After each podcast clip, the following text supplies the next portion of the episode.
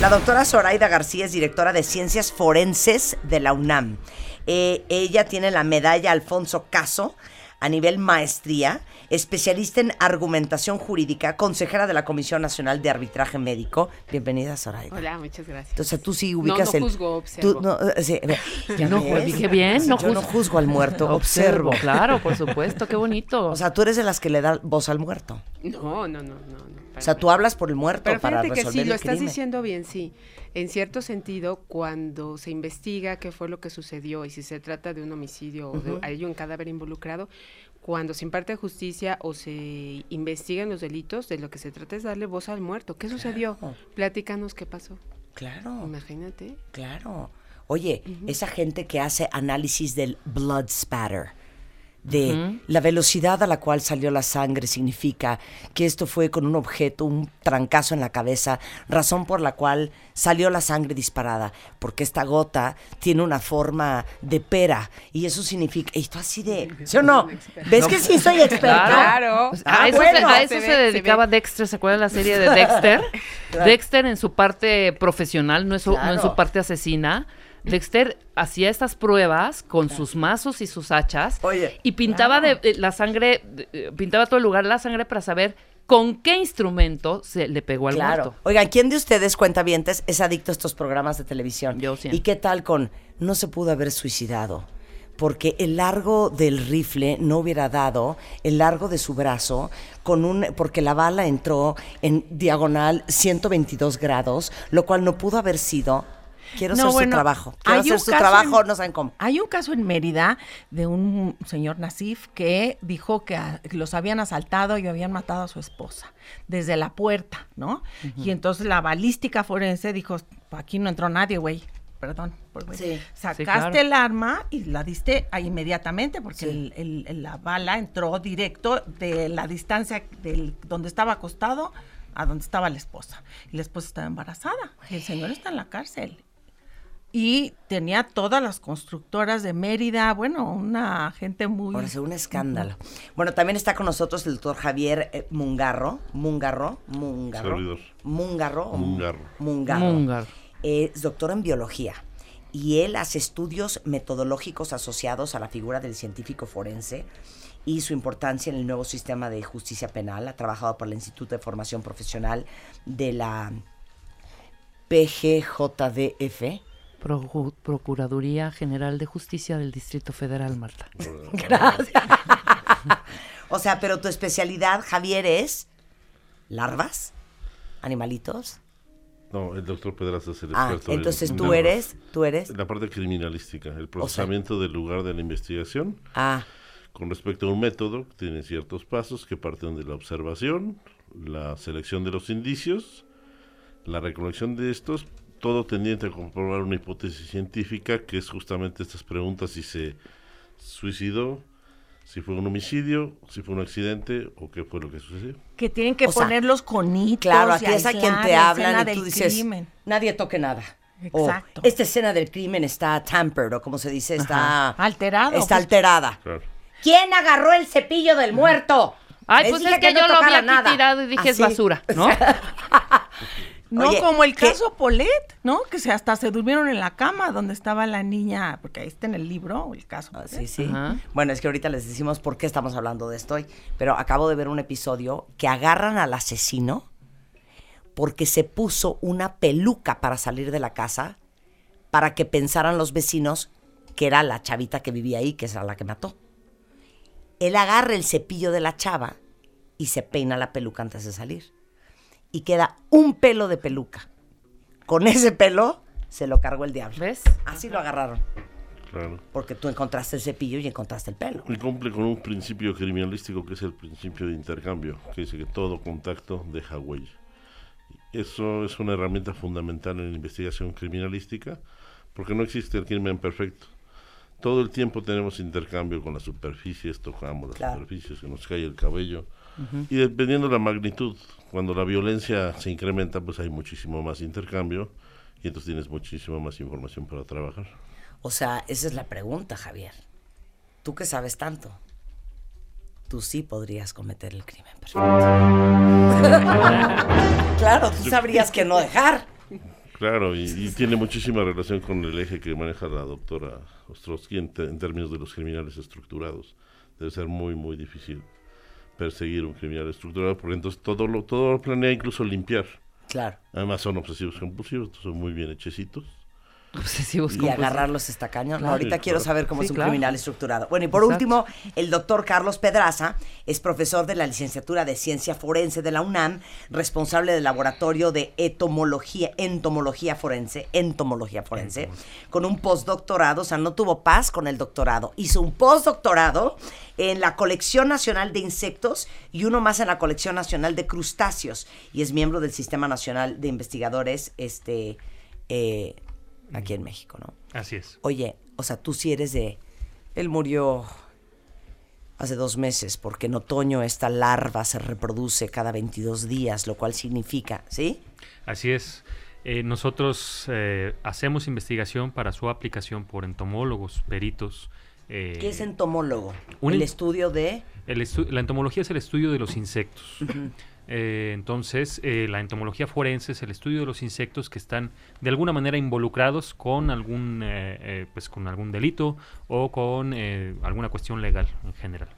O sea, tú puedes decir, a él no lo mataron aquí, Por ejemplo. porque este insecto no es propio Así es. de este ambiente. Así es. A este se lo trajeron de, de, De otro. Guerrero, de Tierra Caliente.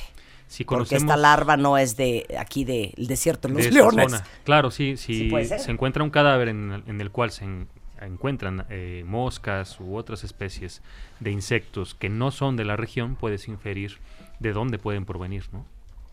También, como has dicho, desde luego, una de las eh, aplicaciones más importantes de la entomología forense es el- la estimación del intervalo post-mortem.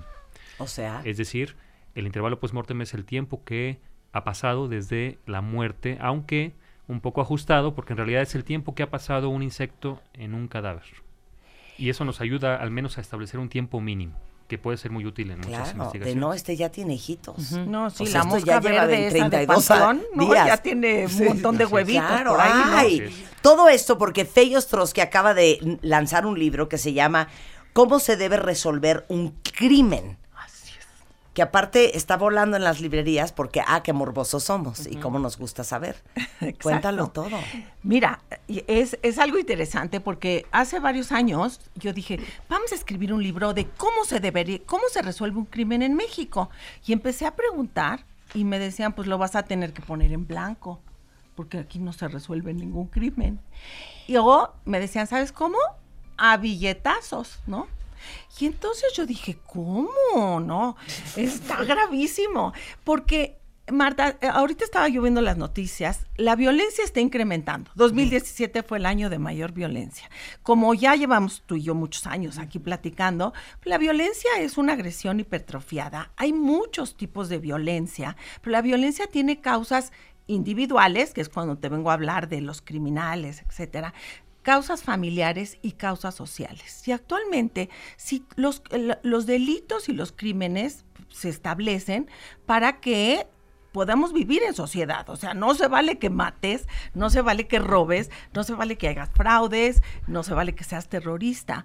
Y si estas cuestiones no se resuelven, la gente toma y la resuelve en sus manos. Si caminas por la Ciudad de México, en los tiraderos de basura de Santa Fe, que ya no son, pero en la tercera sección dice, eh, aguas. Aquí los vecinos estamos vigilando. Si robas, si te agarramos robando o haciendo algo, te vamos a linchar.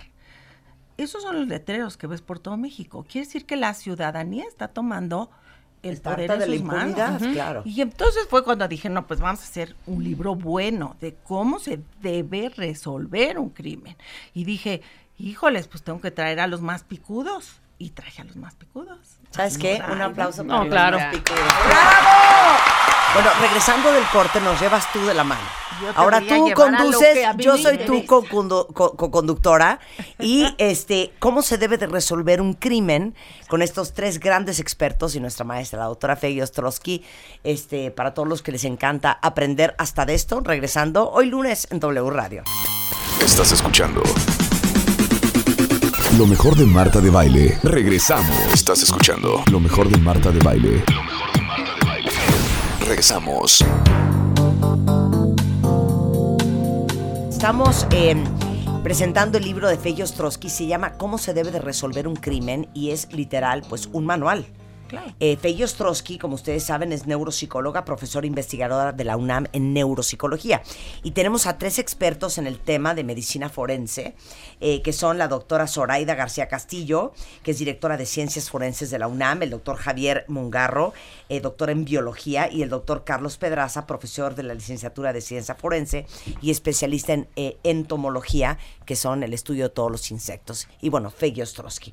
Entonces, este libro es para aprender cómo no se debe de hacer. Por eso pusiste el caso de la niña Paulette. Exacto, que fue un caso terrible, Claro, ¿no? En claro. donde el país se volvió en el, fue el que dictaminó que estaba sucediendo y nunca entendimos nada de lo que pasó en ese caso, ¿no? Eh, entonces, mira, dentro de los para resolver un crimen se vuelve muy complicado, Marta, porque tienes esta parte de la criminalística que habla de cómo y el quién del delito, ¿no? Y la criminalística es lo que Javier es el experto y pues Zoraida es Sí. abogada, pero es la parte que hay alrededor de todo lo que decía de la bala, si salió aquí, que se le- claro. si haces la cara otra vez. O sea, hay una gran cantidad de técnicas que usa la criminalística, entre ellas también pues la entomología, ¿no? Claro. La, la parte del criminólogo, que yo no soy criminóloga, pero yo me metí en esto por azares de la vida, me interesa saber por qué hacen el delito. ¿Qué es lo que les, o sea, qué les pasa en la cabeza a todos estos, no? Y es a lo que te vengo a contar cada rato. Entonces, eh, hay un perfil diferente, por ejemplo, de un asesino serial, de un asesino en masa, que hemos discutido acá. Sí. También, eh, ahorita, por ejemplo, un caso muy actual que a mí me llama la atención y que todo el mundo estamos asombrados, es este caso de los Turpin en Estados Unidos, que son una pareja que torturó, tuvo 13 hijos y los torturaban si se portaban mal, los amarraba con cadenas a las camas y no Sí. podían ir ni siquiera al baño, se hacían pipí, papo ahí, no les daban de comer. Y entonces, bueno, ahí ya está, ya está claro que son culpables. Ya llegó Javier, ya checó que es un desmadre, un desastre lo que pasa Sí, ahí, sí. que a la única que no torturaron es a la niña chiquita de dos años, pero a mí lo que me interesa, y creo que también es, ¿por qué? ¿Quiénes Claro. son estas personas, no? Claro. Porque eso va, el que tú tortures a tus propios hijos, el cerebro tiene áreas que con las que respondemos a la empatía para poder sobrevivir. Imagínate la mamá que no responde cuando el niño está chillando porque tiene hambre, pues se acaba la especie. Y entonces va en contra. Inclusive Juana Barraza, Samperio, la conocía Mataviejitas, pues cuidaba bien a sus hijos, mataba a las viejitas, ¿no? Pero pero no- para sus hijos lo- los cuidaba bien. Y entonces, ¿qué hay atrás de la mente? Si tú ves las fotografías de este, de esta, de esta pareja de Estados Unidos, en Estados Unidos no ha salido el por qué, pero el señor, bueno, tiene un corte como de príncipe valiente, ¿no? La señora sale con una cara de what, como qué mal hice, no pasó nada. Yo pienso que, eh, y si ves las fotos de los niños, eh, ves que todos, hay varias fotos porque iban a, a renovar sus votos matrimoniales a Las Vegas y les cantaba Elvis Presley. Los tenían muertos de hambre, pero iban para allá. Y entonces eh, ves a los niños y me llama la atención que todos tienen una playerita roja y tienen Think One, foto. cosa uno, Think Two, cosa dos, Como de a tus hijos, ¿no? Claro. Tus claro. hijos eres una cosa. Luego en otra foto están todos como rosita, clarito y todo, todos acomodados en cierta forma como para para eh, eh, ilustrar al Señor, para Adornarlo. adornar la foto. Entonces, eh, yo, si me dejan ver este Señor, pues claro que tendría que ver de dónde viene esa personalidad. Era un ingeniero, no es parte Sí, de que sí. es un psicótico, ¿no? Claro. De, de Pero, Lockheed Martin, ¿quién- aparte una, una compañía reconocida a nivel mundial. ¿Quién lo educó? ¿Qué le pasó? Muchos de estos casos son abusos previos en la familia o pueden ser personalidades limítrofes, como de esos que aman un día y odian al otro, las personales psicópatas, ¿no? Que si estás casado con un psicópata, ¿O no? Te hace la vida insoportable. Entonces, ¿qué hay atrás de estas personas que logran hacer tanto daño? Que eso es lo que yo me dedico y para lo que me Claro, hablan, ¿no? claro. Entonces, yo creo que eh, hay muchos casos, o sea, como en el caso del Polet, si te acuerdas de esta niñita que tenía mi parecia y que en el Estado de México, y entonces te llamaba la atención el papá y la mamá, ¿no? Los dos, quién mató a quién o quién fue el que mató a la niña. Eh, y entonces, bueno, como no tenemos tanto tiempo, yo creo que es importante que si Javier nos puede hablar un poco de la, y, y Zoraida, de la criminalística, ¿no? Que es esta parte de todo lo que tú te encanta en tus series, Claro. de las... Sí, luego uno por uno va explicando qué hace y cómo le hace. Exactamente. ¿Ya? Venga. Y, y ahorita hay, por ejemplo, es una cosa, eh, estoy haciendo investigación en la UAM, pero hay estas impresoras de en tres dimensiones que te imprimen la, la cabeza y la cara y las reglas o te imprimen la oreja Sí. sin oreja y entonces eso es lo que armas para tener la, la visión antropométrica del criminal, ¿no? Claro. Eso es la criminalística. Y entonces, yo creo que aquí a ti te encantan también los gusanos, que te cuente de los gusanos. Sí. A ver, ¿por dónde empezamos? ¿Por quién empezamos? si quieres- a si ver, quieres, va, Zoraida. yo- Venga. bueno, Acuérdate que los cuentavientes no son expertos en criminalística, entonces llévanos de la mano. Sí, bueno, a ver, eh, creo que ya lo hemos, todo lo le, que le hemos ven, dado un dibujo todo, al- sí. al- de la preocupación que tenemos de saber cómo debería de investigarse un delito. ¿No? Cómo- ¿Qué es lo que debería de suceder para tener realmente justicia y que no estemos siempre con la zozobra de que las- los asuntos no se resuelven y no se resuelven? Y es algo que no solo percibimos en México, sino que también lo, lo vemos a nivel mundial. Lo- Buen ejemplo el, el que nos acaba de, platicar Fegui. Yo creo que para eso hay que concatenar eh, el sistema de justicia, o sea, hay que hacer que, que- que caminen bien el sistema de justicia con, con otras áreas del conocimiento, como puede ser el área de, las áreas de las ciencias. Eh, hace un momento les platicábamos lo que hacemos en la UNAM, que es formar personas, o sea, hacer que tengamos futuros científicos forenses, pero también eh, hacer investigación. Entonces hay que investigar qué tanto, que, que por ejemplo, en, la, en materia entomológica, qué nuevos datos podemos tener para cuando tenemos un caso real, poder tener parámetros de comparación y poder, a partir de la teoría, llegar a conclusiones. Claro. Si digamos que sucede un, una- un delito, algo sucede aquí en la calle, aquí enfrente, entonces lo primero que hay que hacer es que empiece a funcionar el sistema de justicia. Y la primera parte que funciona en el sistema de justicia es la policía que está aquí en la calle. Son los que están, los que inmediatamente verían qué fue lo que sucedió. Pero dime una cosa, este, Javier Zoraida. La policía sabe que si hay un crimen, ellos no deben de tocar absolutamente nada. Cosa que no hizo la policía en el caso de O.J. Simpson, por ejemplo, que fue parte de la razón por la cual salió absuelto, porque la, la policía manejó muy mal la escena del crimen. Claro.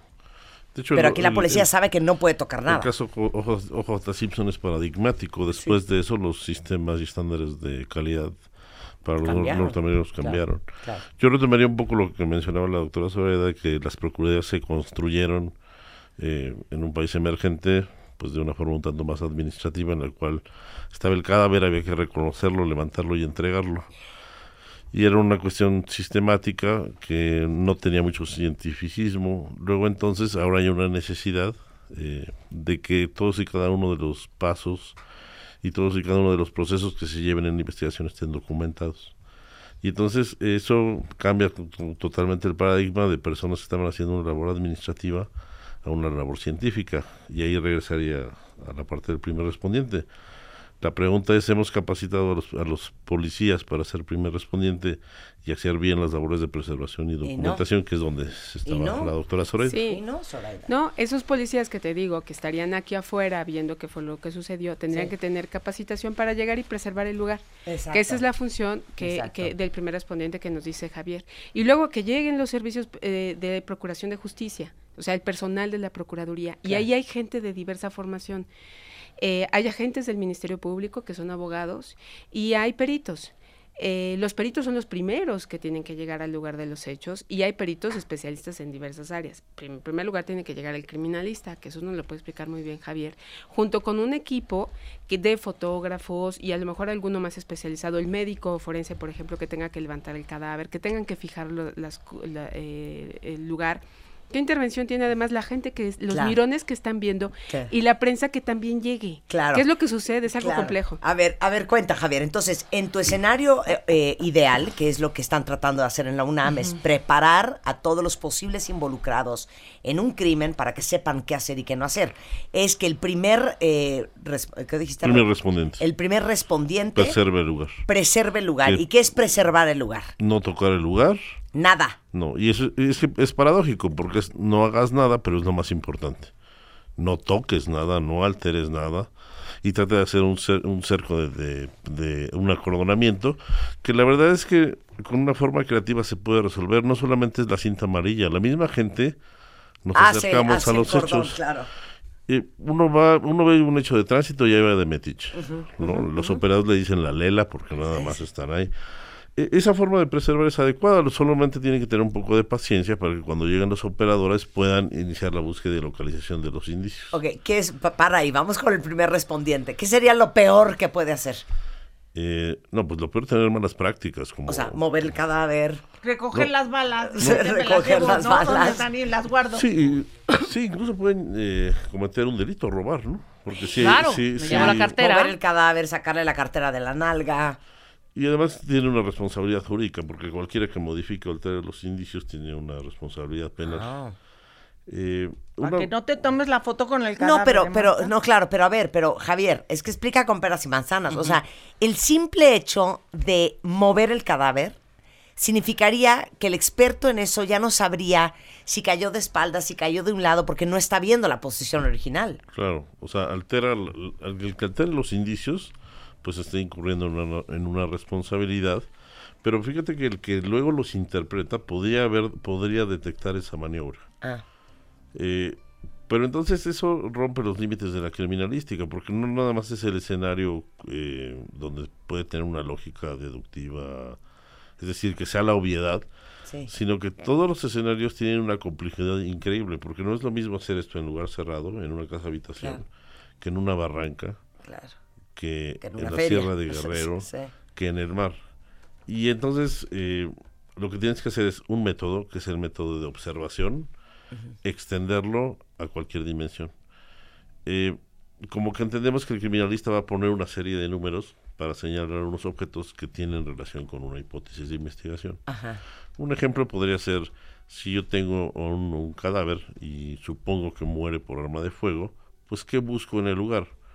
Pues Las un arma, balas. las balas, los casquillos, el cadáver y las lesiones que estén asociadas directamente a eso. Así cumplo una primera hipótesis de investigación y hago esa señalización de los Pero ¿quién indicios. llega después del primer respondiente? Deben llegar los peritos para Ajá. que se les entregue la investigación en, un, en, una, en una figura nueva que se llama cadena de custodia. Ca- Cadena, de custodia. Eso- eso es Pero llega el criminalista, es el primero que llega con, el- todo su equipo. Con el fotógrafo. Ah, Es criminalista y fotógrafo. Sí. Y él ya ve a quién va a llamar, si es el especialista en eh, velocidad de la sangre o, o el en huellas, en, entomólogo en las o en dactilares, las dactilares. dactilares. ¿no? ese modelo sería ideal, pero no, no, no sería una mentira si yo dijera que así funciona. El perito criminalista se vuelve polifuncional. Es el que hace todo. O sea, Y entonces, si tiene mucha suerte y es un caso relevante, van a mandar al perito en química porque hay mucha droga. Ajá. O hay muchos billetes, entonces van a llamar al documento, documentoscopista. Pero en general, el criminalista va a resolver todo con el fotógrafo eh, para generar sus líneas de investigación e ir seleccionando los indicios. También tienes que hacerle análisis de sangre, si estaba drogado, Claro. o análisis del semen, si era Pero de ese es, o ese del es el mejor ¿no? escenario, eh, Zoraida, que sea el criminalista, el todólogo. Es el, el mejor escenario es el que nos, nos dice Javier, el, en el que pudieses llegar con un equipo súper completo, Sí, con claro. el químico, con el biólogo y tal. Pero digamos, eso no lo tenemos. No Pero eso no existe en otra parte del mundo.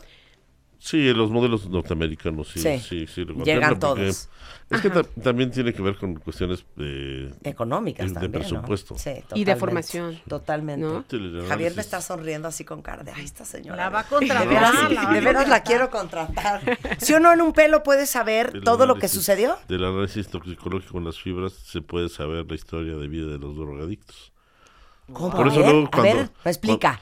O sea, si una persona está consumiendo ese, ciertas drogas, los metabolitos eh, ingresan al, cabello y entonces se puede hacer todo un recorrido histórico pues, si consume varias cosas de que de que fue este consum- de que fue con se fue intoxicando y muchas veces cuando los van a detener aparecen rapados rapados hasta de las cejas porque pues por si les van a investigar algún otro O sea, porque saben que en el pelo está. el O sea, pero entonces sí puede salir. Sí, en claro. marzo, la segunda semana Totalmente. fue cuando se metió la coca.